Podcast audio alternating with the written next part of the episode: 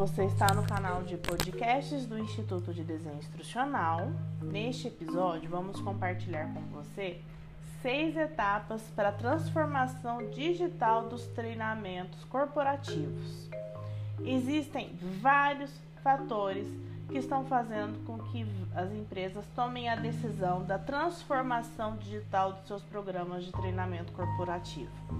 Para isso acontecer de maneira mais assertiva, Existem seis etapas para você iniciar essa transformação digital. A primeira delas é o alinhamento. Antes de você sair por aí comprando plataformas e ferramentas, é importante que você entenda qual o objetivo do seu programa de treinamento.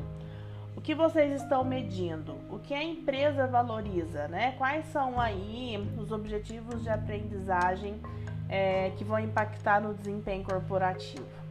A segunda etapa é você obter endosso da alta gestão da empresa em qual você atua. Né? Os líderes corporativos precisam é, participar desse processo de transformação digital dos programas de treinamento. Né? Eles vão dar o alinhamento estratégico do negócio que vai balizar as ações de treinamento e desenvolvimento.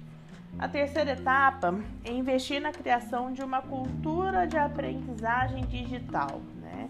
Embora ter o apoio e a adesão da liderança seja crucial, é preciso também que a gente invista em medidas de engajamento para todas as partes envolvidas, sejam alunos, especialistas, colaboradores, instrutores, tá bom? A quarta etapa, concentre-se na agilidade para lidar com uma taxa de, de mudança crescente. Então, você trabalha com inúmeras variáveis, Covid, quarentena, trabalho remoto, muitas outras que vão surgir ao longo do tempo. Então, qualquer ação de formação que você vai implementar, ela tem que encontrar um respaldo ágil nas suas estratégias. A quinta etapa para essa transformação digital de sucesso é usar uma abordagem iterativa para projetar um plano de transformação digital.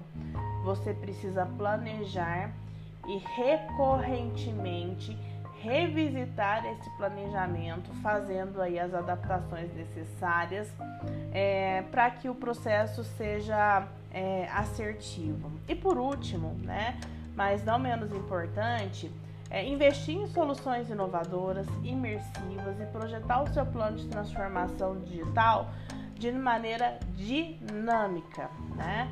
que adote o aprendizado online predominantemente individualizado, é, que encontre respaldo em mobile learning, micro learning, video learning, que proporcione experiências é, associadas aí a realidades imersivas como realidade aumentada, realidade virtual.